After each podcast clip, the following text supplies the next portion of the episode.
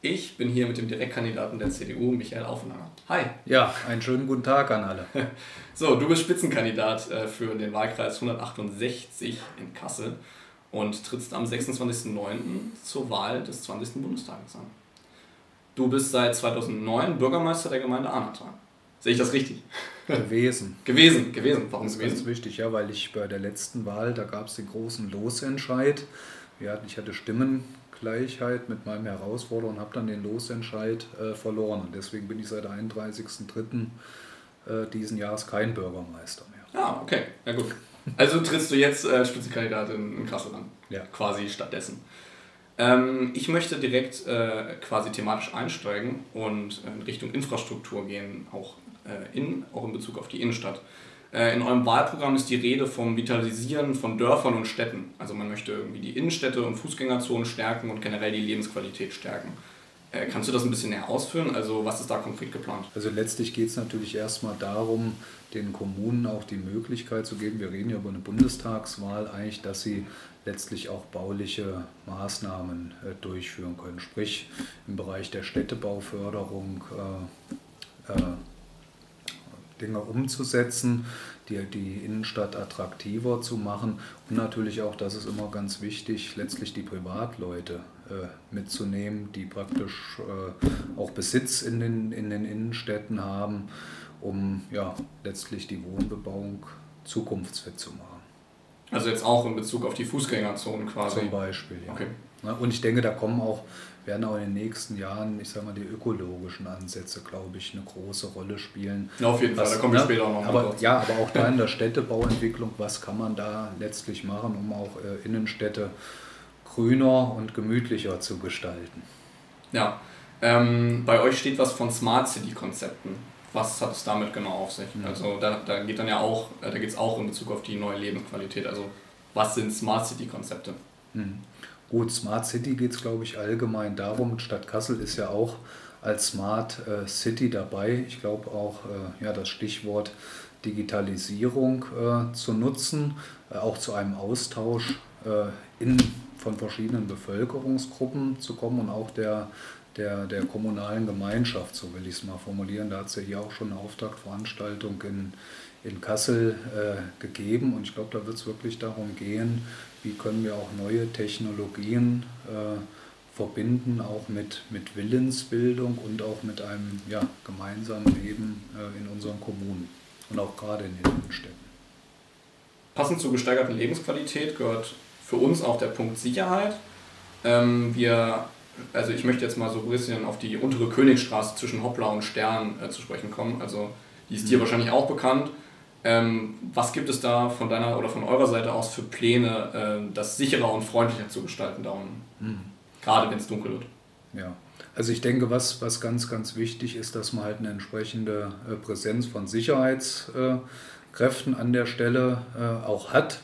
Das ist, glaube ich, ein, ein Markenzeichen und vor allen Dingen auch, äh, weil wir vorhin schon mal bei, bei Smart waren und auch Digitalisierung, Techni Technologisierung, dass wir halt auch wirklich die Instrumente oder äh, den Kommunen, aber auch, ich sag mal, Polizei ist ja Ländersache, letztlich auch dem, dem Land und der Polizei Mittel an die Hand geben, dass sie letztlich für Sicherheit äh, sorgen können. Da ist halt ein Thema immer wieder an, an in Anführungszeichen Brennpunkten und das ist ist ja äh, dieser Bereich ein Stück weit, dass man da halt wirklich auch auf, auf Videoüberwachung äh, zum Beispiel setzt, auch mit neuer Technologie äh, kombiniert, zum Beispiel, dass ein Lautsprechersystem vielleicht mit äh, integriert ist. Das heißt, wenn dort ein Polizeibeamter oder auch jemand von der Stadtpolizei das überwacht, dass dann auch sogar die Möglichkeit ist, wenn Konfliktsituation eintritt, äh, vielleicht sogar ja, direkt inter, zu interagieren mit diesen Personen, bevor die erste Sicherheitskraft vor Ort ist. Das ist jetzt das eine aus dem rein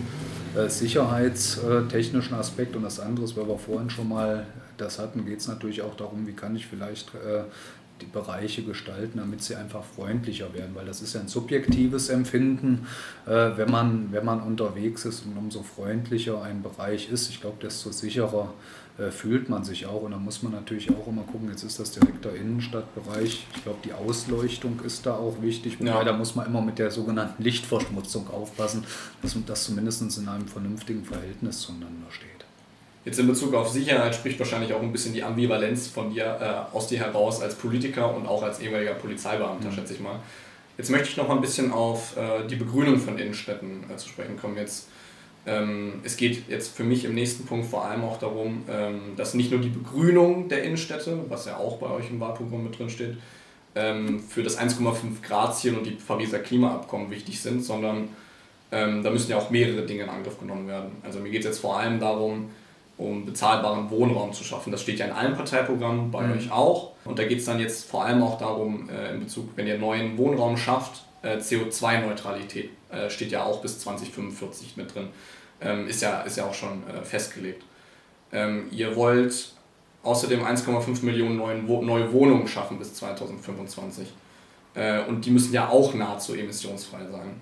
Aber auch, äh, da geht es dann auch darum, bestehenden Wohnraum energetisch zu sanieren.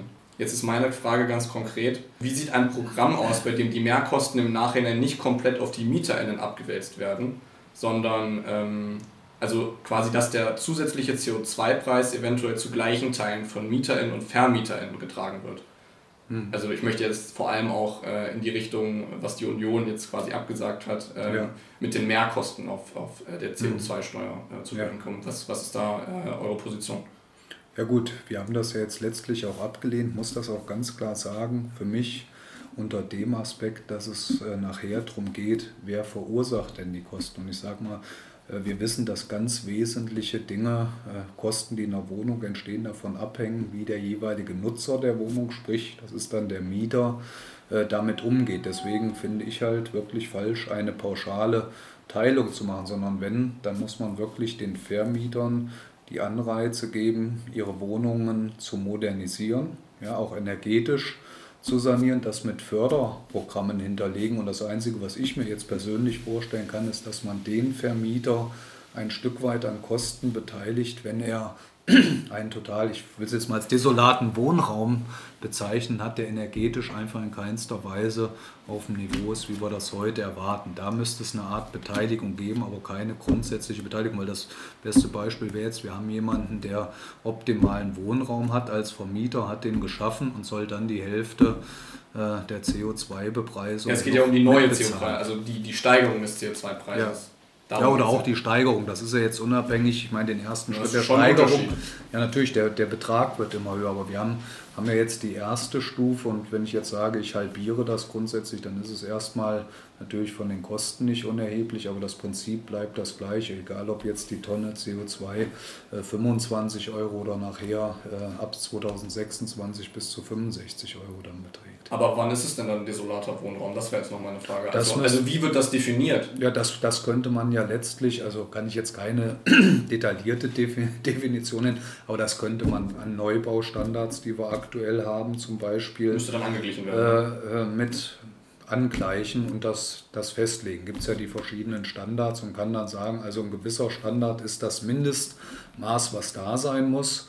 Äh, und wenn es da drunter geht, gibt es eine, gibt's eine Beteiligung äh, des Vermieters. Das wäre was, was ich mir vorstellen kann. Aber da muss natürlich wesentlich auch darauf eingegangen werden, äh, ja, wie verhält sich der, der Mieter eigentlich im, in der Wohnung selbst. Wenn ich immer mit 30 Grad heize, dann darf der Vermieter das nicht mitbezahlen. Wenn ich aber dort mit 19, 20 Grad, was vielleicht normal ist und auch äh, vernünftig geheizt wird, dann muss letztlich, äh, und, ich sag mal, die, die, die Preise entstehen letztlich aufgrund des desolaten Wohnraums oder des Sanierungs, energetisch sanierungsbedürftigen Wohnraums, dass dann die Beteiligung gibt. Ja, ich möchte jetzt nochmal generell auf, ähm, also die Mieten steigen bundesweit, besonders in Großstädten bzw. Unistädten gerade rapid. Ja. Also ich habe jetzt ein Beispiel von Kassel, da ist der Preis von 2011 auf 2020 von 7,84 äh, Euro pro Quadratmeter auf knapp 10 Euro gestiegen. Habt ihr eine Idee, wie ihr das, äh, wie ihr bezahlbaren Wohnraum für Studierende sicherstellen wollt? Hm.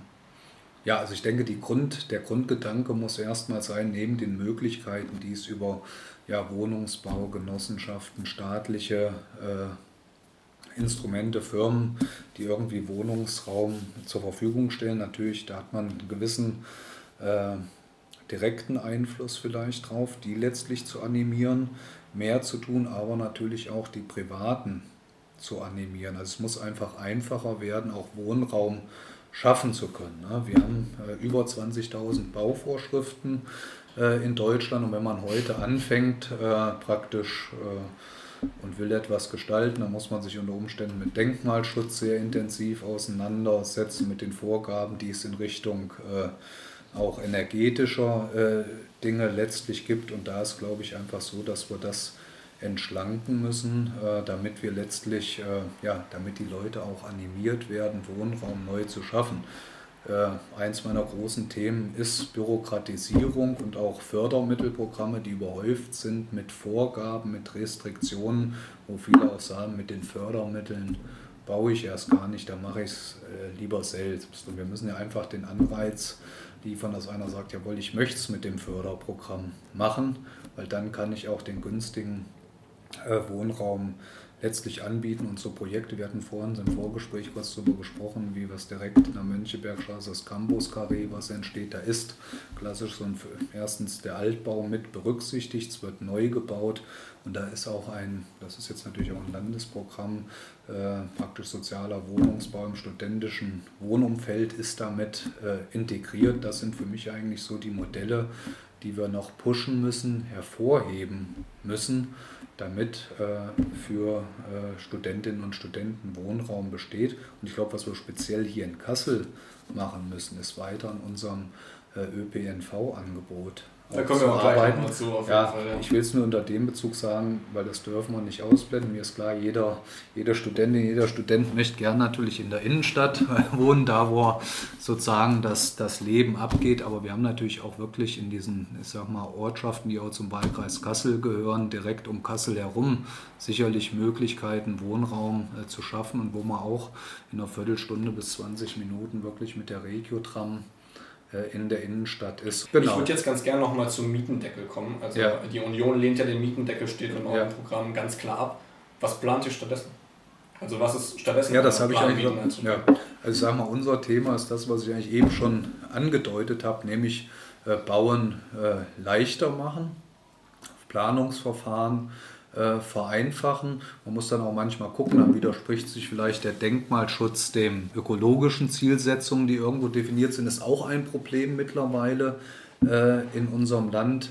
Wir müssen einfach die Anreize schaffen, dass letztlich Wohnungsbau möglich ist. Und beim Mietpreisdeckel muss man ja ganz klar sagen, der ist letztlich äh, gescheitert. In Berlin hat man gesehen, die totale Regulierung führt dazu, dass halt gerade Wohnraum vielleicht nicht modernisiert wird, dass er nicht so entsteht. Und das Grundproblem wird äh, aus unserer Sicht mit einem Mietpreisdeckel halt verschärft, dass ich keine Anreize schaffe, äh, Wohnraum zu generieren.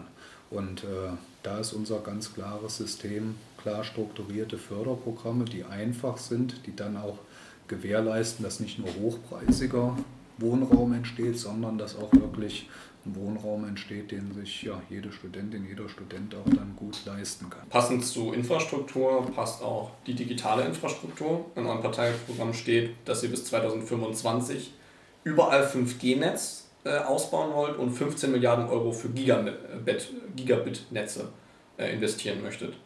Jetzt eine ganz persönliche Frage. Ist das Ihrer Meinung nach eine realistische Einschätzung? Das bis dahin ausgebaut zu haben oder das Geld bereitzustellen? Das bis dahin auszubauen. Also ja, ich sag mal so, ich glaube, man muss sich auch äh, ja, ehrgeizige Ziele äh, setzen und ich glaube, dass da schon einiges möglich ist. Man muss einfach mal schauen, was in den letzten drei, vier Jahren auch äh, passiert ist, was auch schon derzeit an Förderprogrammen auch zur Verfügung steht. Auch da ist aber wieder für mich ein Credo und das ist auch ein eine Sache, die mich so als äh, Bürgermeister, der viele Erfahrungen mit Förderprogrammen antreibt, ist nämlich, diese Förderprogramme müssen, ja, die dürfen einfach nicht überfrachtet sein mit regulativen Dingen, wo dann wirklich Sachen sich verzögern oder auch gar nicht gemacht werden, weil das Förderprogramm das nicht hergibt. So ein schönes Beispiel ist für mich immer, wenn dann geklagt wird, ja, die Kommunen oder auch die Firmen, wer auch immer Fördermittel beantragt, die Fördertöpfe sind noch voll und die Mittel nicht abgerufen. Das liegt aus meiner Sicht ganz oft daran, dass die Förderprogramme nicht darauf ausgerichtet sind, äh, ja, dass schnell und effektiv etwas äh, laufen kann. Und ich bin, bin, mir fest überzeugt, ich habe das selbst auch in Arnatal, haben wir flächendeckendes Glasfaser bis, im Haus, äh, bis ins Haus. Das haben wir eigenwirtschaftlich äh, praktisch mit einer Firma realisieren können. Und das ist eigentlich das, wo, äh, wo, es zu, äh, wo wir zu hinkommen müssen, dass Firmen das machen können. Und es gibt dann natürlich die Bereiche auch in unserem Land, und da wird es dann im Kern auch darum gehen, gerade in die Bereiche, wo man, wo die äh, Besiedlungsdichte relativ dünn ist, da halt wirklich auch das schnelle äh, Internet hinzubekommen, sprich äh, wirklich Glasfaser bis ins Haus zu haben. Und da hat auch Kassel äh, einen sehr, sehr großen äh, Nachholbedarf, wenn ich zum Beispiel so im Bereich da der Aue, Landaustraße, Menzelstraße gucke und habe da noch kein Glasfaser bis ins Haus äh, oder in anderen Bereichen, beziehungsweise das noch nicht verfügbar, da muss da, muss da glaube ich, auch einiges äh, passieren, aber ich weiß, dass das möglich ist. Wie möchte man dort, wo bisher nicht mal Internet ist, in vier Jahren steht da als Ziel, 5G haben? Hm. Das entzieht sich meiner, meinem Verständnis, muss ja. ich ehrlich sagen, aber ja, aber vielleicht das nochmal noch, noch dazu an der Stelle.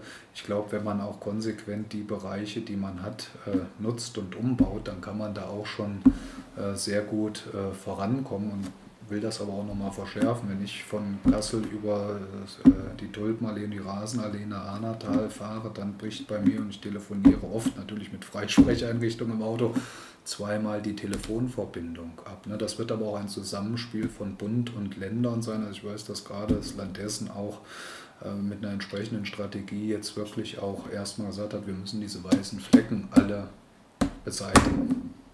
In eurem Parteiprogramm steht, ihr möchtet Dörfer und Städte, das passt jetzt ganz gut dazu, im gleichen Maße unterstützen. Also äh, ihr steht, ihr, äh, bei euch steht, man möchte bewusst außerhalb von Ballungsgebieten unterstützen und äh, auch bewusst das Umland äh, mit dem ÖPNV. Und, also mhm.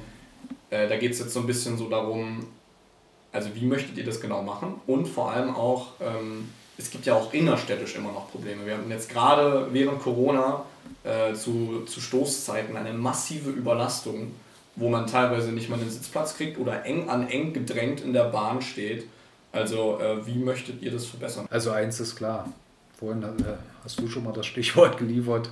Äh, wir müssen über Taktungen ganz klar reden und wir müssen natürlich auch über, über Verbindungen als, als solches reden. Für mich ist immer auch ein schönes Beispiel, äh, oder das war schon ein Beispiel von vor ein paar Jahren, wir müssen das immer prüfen, wie es ist. Als ich meine Ausbildung angefangen habe, beziehungsweise mein Studium bei der Polizei, habe ich mal geguckt, äh, kaufe ich mir jetzt ein Auto, ja oder nein. Und da hätte ich mit, der, mit, der, mit Zug und Bahn über eine Stunde äh, gebraucht, ich glaube fast Stunde 15, mit dem Auto 20 Minuten, wenn es schlecht läuft, 25 Minuten. Das ist so ein schönes Beispiel. Wir wollen ja nun auch eine Verkehrswende, eine Energiewende. Äh, dazu brauchen wir halt auch Ringverkehre, die wir aufbauen müssen. Sprich, äh, ich komme sehr gut noch äh, vom, aus dem ländlichen Bereich, zumindest wenn man nah wohnt, in die Stadt hinein. Da haben wir, ob es die Straßenbahn nach nach Helsa bis nach Hessisch-Lichtenau ist äh, oder andere Beispiele, die Regiotram-Strecken als solches, die sind schon relativ gut ausgebaut.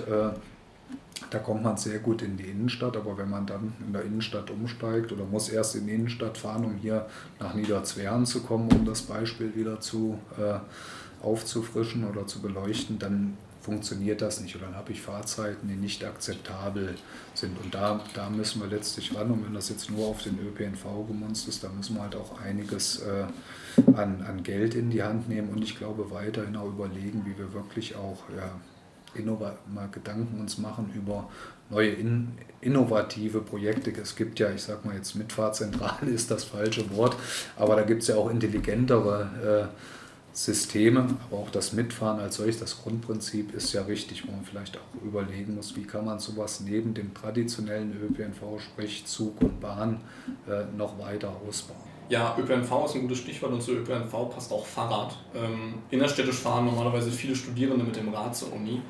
Ich weiß nicht, ob du schon mal in Kassel Fahrrad gefahren bist. Ja, bin ich. Er nickt. ähm, was plant die Union konkret hinsichtlich des 1,5 Grad Ziels in Bezug auf Radwegeausbau? Gerade jetzt in Bezug auf Kassel. Hm. Also was, Gut, jetzt was, was plant ihr da genau? Also jetzt im direkten Bezug auf Kassel äh, ist das schwierig, weil der Bund ja wirklich Rahmenbedingungen liefert. Sprich, das muss einfach sein, da sind wir wieder bei der Förderung und es äh, passiert ja, es passiert ja einiges, ob es die Schnellverkehrswege sind, die jetzt in Planung sind. Das wird hier vor Ort geplant und ich sag mal, auf Bundesebene und auf Landesebene kann man die Gelder bereitstellen, kann Impulse geben und muss vor allen Dingen auch, da bin ich wieder bei dem Thema, die müssen einfach genug sein, diese Instrumente. Viele Projekte verzögern sich wirklich ellenlang, weil äh, Bundesadministration und Landesadministration dazu aufwendig und äh, zu langsam äh, arbeiten und dann vielleicht noch Umplanungen wünschen. Dann fängt man neu an zu planen. Da muss das Geld äh, einfach effektiv und effizient den kommunalen Akteuren äh, bereitgestellt werden. Und wir haben ja auch, ich sage mal, ob das jetzt hier, ich sage mal im Landkreis Stadt Kassel ist mit einbezogen, das, das Radwegeprogramm des ADFC, äh, wo ja letztlich die Dinge auch definiert sind. Da haben wir eigentlich die Maßnahmen drinstehen, die wir jetzt nach und nach äh, umsetzen müssen und die es dann auch attraktiver machen, noch auf das, auf das Fahrrad letztlich auch äh, umzusteigen. Weil ich glaube, gerade dadurch, dass wir jetzt diesen E-Bike-Boom haben, wird es halt auch für, ich sag mal, weitere Strecken, auch gerade bei der Topografie, die wir äh, in Kassel äh, und Umgebung haben, es ist eine tolle, also kenne ich als äh, Schüler sehr gut mit dem Kassel nach Fahrrad, äh, mit, mit dem Fahrrad nach Kassel und dann wieder zurück nach Arnatal im Hochsommer. Das ist ein hartes Metier mit E-Bike. Äh, habe ich das jetzt auch schon gemacht. Es ist deutlich leichter und man kommt vor allen Dingen auch dann mal nicht geschwitzt zu einem äh, geschäftlichen Termin oder in den Unterricht oder die Vorlesung. Weil wenn man da geschwitzt drin sitzt, ist das natürlich auch äh, schlecht und dann für den Alltag nicht immer tauglich, so will ich es mal formulieren. Ja, jetzt habe ich hier einen wundervollen Übergang. Äh, seit letztem Jahr gibt es, ich weiß nicht, ob du das weißt, aber an der Universität Kassel eine Fahrradprofessur. Jetzt möchte ich so ein bisschen näher noch auf die Uni zu sprechen kommen. Mhm. Ähm, ich habe gesehen, bei euch im Wahlprogramm steht, äh, die, Uni, äh, die Union möchte BAföG und Aufstiegs, Aufstiegs, mein Gott, Aufstiegs-BAföG modernisieren. Was ist da genau geplant? Hm. Ja gut, im absoluten Detail ist das natürlich jetzt schwierig. Also es geht einfach darum, aber natürlich äh, das zu modernisieren und auch größeren Gruppen die Möglichkeit zu geben, also größeren Studentengruppen. Also auch älteren auch? Oder wie, Nein, letztlich, ich meine es allgemein, auch was die Berechtigung äh, angeht. Und du meinst in der Masse? Ja, genau. Okay. Einfach dort auch mehr äh, Studierende zu erreichen und letztlich äh, ja, bessere äh, Bedingungen zu geben, weil ich denke, wir haben oft auch Grenzfälle, wo einfach Studentinnen und Studenten aus dem Raster fallen und aber vielleicht trotzdem vom Elternhaus auch die Mittel nicht äh, zur Verfügung gestellt werden kommen. Da sind wir auch immer bei bürokratischen Grenzen, die es natürlich irgendwo geben muss, wo wir aber, glaube ich, einfach auch Möglichkeiten entwickeln müssen, dass, ja, dass es die Möglichkeit gibt, auch einen BAföG-Anspruch zu haben, um sein Studium vernünftig durchzuziehen. Aber ihr seid nicht für elternunabhängiges BAföG? Elternunabhängig? Ja, elternunabhängiges BAföG. Also, dass das dass quasi das Einkommen der Eltern da nicht mit reingerechnet wird, mhm. sondern dass man dann quasi einen pauschalen Preis bekommt. Mhm. Ja, also das äh, ist jetzt schwierig, ich kann dir gerade ehrlich gesagt gar nicht sagen. Ne? Mir geht es jetzt noch darum, ähm, in eurem Programm steht, ich habe jetzt ein Zitat, äh, die Rückzahlung des BAföG sowie ein angemessener sozialer und wirtschaftlicher Nutzen für den Zuschussanteil müssen vor Renteneintritt gegeben sein. Hm. Verstehe, dass das vor Renteneintritt gegeben sein muss. Also ähm, die Rückzahlung des BAföGs Jetzt ist meine Frage, was ist mit angemessener sozialer und wirtschaftlicher Nutzen für den Zuschussanteil gemeint? Nein, also ich denke mal, das kann ich jetzt auch nur so in meiner Eigendefinition machen. Äh, es ist natürlich klar, dass das auch leistbar sein muss, diese, diese Rückzahlung. Ja? Äh, und ich denke, das ist die Frage, diese Angemessenheit immer zu schauen, ist das praktisch möglich, ja oder nein. Wobei ich sage mal, im Normalfall sollte es ja in den meisten Fällen auch möglich sein. Da müssten wir uns wirklich jetzt mal vielleicht konkrete äh, Fälle angucken. Ja. Das ist jetzt so in der Theorie ein bisschen schwierig zu, zu definieren. Ist der Bürokratieaufwand nicht etwas zu hoch? Also ich sage mal, das ist mein Grundtenor. Also ich habe jetzt in den letzten Jahren kein BAföG-Antrag gesehen. Ich kenne es aber aus, aus vielen anderen Bereichen und das ist für mich ein Thema, was mich bewegt, dass wir es für die Menschen einfach einfacher machen müssen. Mir ist dabei klar, dass wir gewisse, ja, gewisse Dinge auch einfach einfordern müssen, um einem, einem Missbrauch auch begegnen zu können. Aber das Ganze muss einfach in einem gesunden Maß sein. Und ohne einen Antrag zu, gesehen zu haben, äh, sage ich, das muss, muss letztlich einfacher werden. Ähm, jetzt nochmal konkret zu Studierenden und auch zu FacharbeiterInnen bzw. Auszubildenden. Äh, in eurem Parteiprogramm steht, die Union möchte Ausbildung zu FacharbeiterInnen, also Auszubildenden, äh, näher in den Fokus rücken. Also ihr möchtet eine Art Gleichwertigkeit von beruflicher und akademischer Ausbildung. Wie kann man das genau verstehen? Also was möchtet ihr damit genau erreichen? Ja, ich glaube, es geht auch um die Frage der Förderung. Äh, weil äh, es gibt ja jetzt nicht nur im klassischen Sinn Studierende und Studierende, sondern auch wirklich Menschen, die sagen, ich gehe den Weg äh, ohne Studium in die Arbeitswelt einzutreten und die dann trotzdem sehr engagiert sind, sich weiter fortentwickeln wollen, sich spezialisieren wollen und das ist ja manchmal auch mit relativ äh, kostenintensiven Fortbildungen äh, verbunden und ich denke, da ist einfach wichtig, dass man erstens sagt, auch äh, die Facharbeiterin und der Facharbeiter ist was, was ganz wichtig ist. Die müssen wir äh, wertschätzen. Das auf der einen Seite und auf der anderen Seite auch sagen, da gibt es auch vergleichbare äh, Förderungen für jemanden, der das nicht so äh, stemmen kann, damit er letztlich diese Ausbildung auch antreten kann und diese Facharbeiterschaft äh, sozusagen erlernen kann, ja, die Fortbildung machen kann. Also möchtet ihr das Ausbildungsgehalt höher setzen äh, im ersten, zweiten und dritten Lehrjahr oder wie kann ich das verstehen? Also ja gut, also ich sag mal so, das Ausbildungs- oder die Ausbildungsgelder, die werden natürlich auch ein Stück weit äh, von, der, von der Wirtschaft äh, gemacht, aber klar ist natürlich auch, äh, umso höher das ist, desto so attraktiver ist natürlich auch ein ein Ausbildungsplatz oder auch die Überlegung, was mache ich vielleicht. Von daher ist das erstrebenswert, aber jetzt auch nicht so, das ist ja unser allgemeines Credo, dass wir jetzt als Staat festlegen, so hoch muss es äh, sein oder es muss jetzt in den nächsten Jahren um die Prozentzahl X jeweils steigen. In der bisherigen Politik der Pandemiebewältigung ist es so, dass keine Partei die Studierenden wirklich berücksichtigt hat. Wie möchtest du als Union und du auch als Privatperson mhm. in Zukunft äh, zukünftig Studierende äh, bei der Corona-Politik berücksichtigen. Hm. Ich glaube, das Entscheidende ist, und ich glaube, da gibt es auch äh, viele Ansätze, ist ja jetzt auch die Frage, wie können wir unter Pandemiebedingungen wieder in einen geordneten äh, ja, Vorlesungsbetrieb halt letztlich reingehen. Und da wird es, glaube ich, ziemlich entscheidend sein.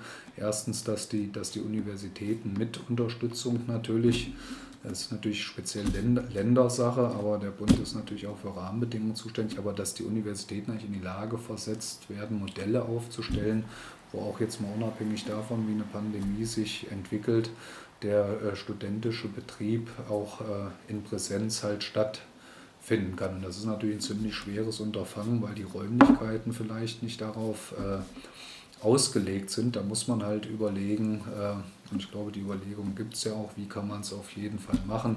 Kann man auch hybride Veranstaltungen anbieten und immer einen Teil äh, letztlich ermöglichen, äh, an den an dem, äh, Vorlesungen teilzunehmen.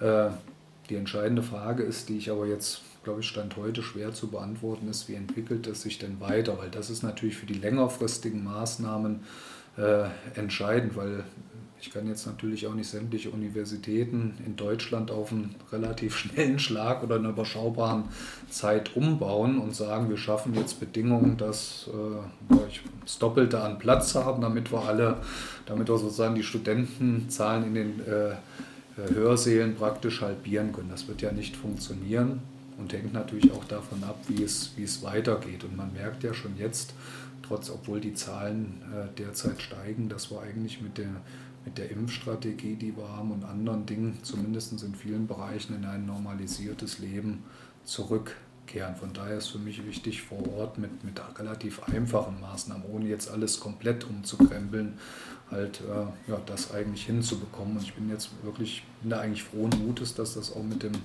Start des neuen äh, Semesters äh, klappen wird. Und äh, ja, dann müssen wir mal weitersehen und dann auch wirklich flexibel darauf reagieren. Ja, wir hoffen natürlich, dass das, dass das Ganze in Präsenz stattfinden wird, zumindest großteils. Ähm, jetzt habe ich noch eine Frage, die du eigentlich gerade schon beantwortet hast. Hast du Konzepte für die Realisierung des kommenden Wintersemesters in Präsenz? Ähm, und meine abschließende offene Frage ist, was glaubst du, wie wird das Wintersemester? Also ist mir schon klar, dass du keine Glaskugel hast, ja. aber auch wenn es mich natürlich freuen würde. Ja. Ähm, nee, aber die, was glaubst du? Wie, was glaubst die du, Glaskugel habe ich nicht. Also ich habe eigentlich, will sagen, die Hoffnung und damit glaube ich es vielleicht auch ein Stück weit, dass wir trotz steigender Zahlen, die wir sicherlich wieder äh, haben werden, halt mit einer konsequenten Impfstrategie und auch im Zweifel noch Teststrategie auf jeden Fall äh, Präsenzveranstaltungen äh, stattfinden. Da bin ich relativ optimistisch, dass das gelingen wird. Ich danke dir für das Interview. Sehr gerne. Und äh, wir wünschen dir von Kompass Radio einen spannenden Wahlkampf. Ja, danke. Euch auch. Viel, viel Spaß und vor allen Dingen danke für euer Engagement, dass ihr das so macht. Das finde ich nämlich richtig klasse.